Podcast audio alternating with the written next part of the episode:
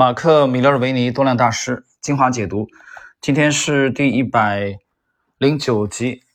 嗯，那么刚刚过去的这个中秋的小长假啊，这个一直在休息，所以我们可能也没太更新啊。这两天我们看看今天的是第十章的第第二个问题：如何来避免分析瘫痪？对于受这个问题困扰的人，你们是？如何给予建议的啊，以及怎么去帮助他们采取果断的行动？米勒维尼回答：如果你感到焦虑，看到交易信号出现却始终不能扣扳机，那么你就仓位轻一点。你可以尽量将交易规模压缩到能够让你安心的程度。你将会慢慢的去积累很多信心，但前提是你必须得知道止损、认赔，避免造成账户的大幅度亏损。庞大的亏损不仅伤害你的资金，更会伤害你的自信心，只会让你更加焦虑不安。呃，David Ryan，你必须拥有一套方法，而这个方法能够表述为具体的几项原则。如果某一只股票符合你预先设定的标准，那么你就去做吧；否则，你应该按兵不动。按兵不动啊，他的意思就是吻合你的体系，你就出手啊；不吻合。你就等待不动。呃，第三位丹赞格，我认为就市场交易而言，分析瘫痪的问题可以分成两个部分来看待。第一个问题在于你能不能扣动扳机，建立自己的持仓。第二个同样重要的问题是，你处在一笔早应该出局的交易里，但你的分析却瘫痪了你的行动能力，而这一切仅仅因为你对分析存在着心理执着。心理执着的问题，这个东西其实。呃，佛经里边有体现啊，比如说，呃，大家去读一下这个啊《金刚经》，啊，这个佛教里边其实，呃，讲这个我执啊，这个虽然不是讲交易啊，但实际上是我觉得大道相通的东西，大家可以去参考一下。我，你我的我，执就是偏执的执。那么关于第一部分的问题，如果你陷入过度分析而犹豫。是否要进场？那么你大有可能会害怕失败。你可以建立这个仓位比较轻的持仓，采用买权和卖权的合约，或者采取任何可能的措施，只要让自己在中等风险的情况下得到一些真实的金钱报酬。信心总是从成功的行动建立起来的，无论成功是多么微小啊，这个多么微小的意思就是说，你可能这笔金额赚的啊，金额并不多。至于第二种情况，交易者往往以为自己持有的股票非常优秀，以至于股票崩跌或者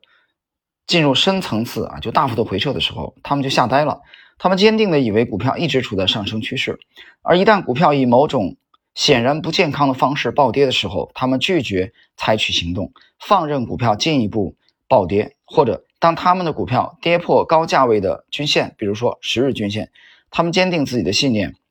针对这一类瘫痪的解决方法很简单：进场交易之前，先设定好一条这个边界线，并且确保自己遵循计划。啊，这个里指的意思啊，我个人的理解，这里指的意思其实就是止损。入场之前，你把止损先设置好。呃，第最后一位是马克里奇二世。我认为每个交易者在某种程度上总会有一套自己设定的条件，一旦市况符合。那么交易者就可以不加思索的入场，至少建立一个啊比较轻的仓位。你拟定了一整套交易计划，只要某只股票符合这个 X Y Z 条件的标准，你就必须入场。如果这一类在不加思索的情况下执行的交易确实得到好的结果，你就可以利用这个计划为基础，继续执行类似的交易。啊，就是简单的事情重复做嘛，就是你你这个模式已经。很稳定的能让你盈利了啊，那么就是你就再把它重复就可以了，继续执行类似的交易，或者针对已经建立的持仓往上加码啊。这个就你做对的情况下啊，有盈利的情况下再往上加码。你没做对，你不要急着加码。呃，这一节的内容并不难理解啊，我们小结一下啊。这里这个意思讲的分析瘫痪什么意思啊？我读了以后，其实我的理解就是这个分析瘫痪就是。一种是表达为就是过度分析啊，分析来分析去，力求完美，但到实战要交易动手买的时候，不敢扣动扳机啊，唯恐亏损啊，总怕亏，想赢又怕亏，这是一种情况啊，这是一种非常典型的啊，这这种症状。还有一种呢，就是现在一味的分析当中啊，而不去做交易。这个思维也有惯性的啊，有人这个分析成屁，只是分析，他他不动，这个玩意儿知行得合一啊。你看王阳明的这个心学啊，王守仁，你这玩意儿你研究的再多，最终是为了用的呀啊！我没有研究过张学良这个晚年被幽禁啊，幽禁了几十年，为这个事儿宋美龄还特别的抱憾终生，两个人是 红颜知己也好，蓝颜知己也好，肯定是知己啊。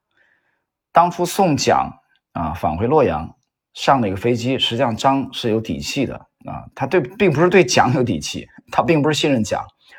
啊，他信任的是宋啊，他跟宋美龄认识的比蒋介石还早啊，他至少觉得有有夫人在啊，蒋夫人在，至少不会去加害他，他有这个底气才上的飞机，所以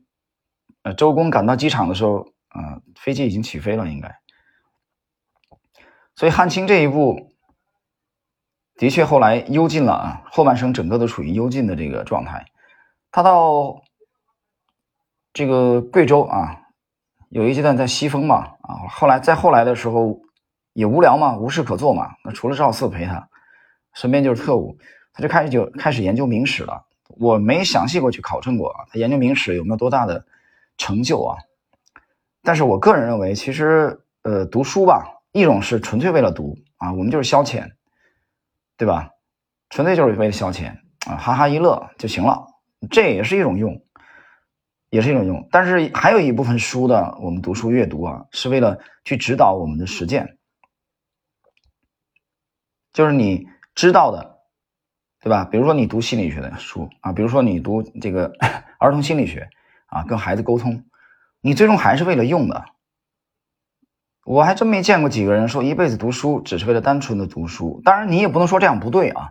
不能说这样不对。他有权利说一辈子只读书，他什么都不研究。但是一般人而言，我们觉得就是知和行应该合一的啊，就是你研究，你比如他这里这一集讲的分析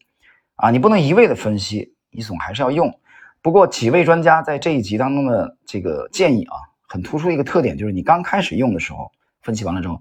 你小幅度的试水，仓位别太重了。啊，不要一个猛子扎进去，啊，这个落地以后才发现啊，游泳池里没水，水干了啊，那你就会很惨。所以分析是这个知，还要跟行结合起来，就实际的交易。好了，我们今天的这一集的内容啊，就解读到这里。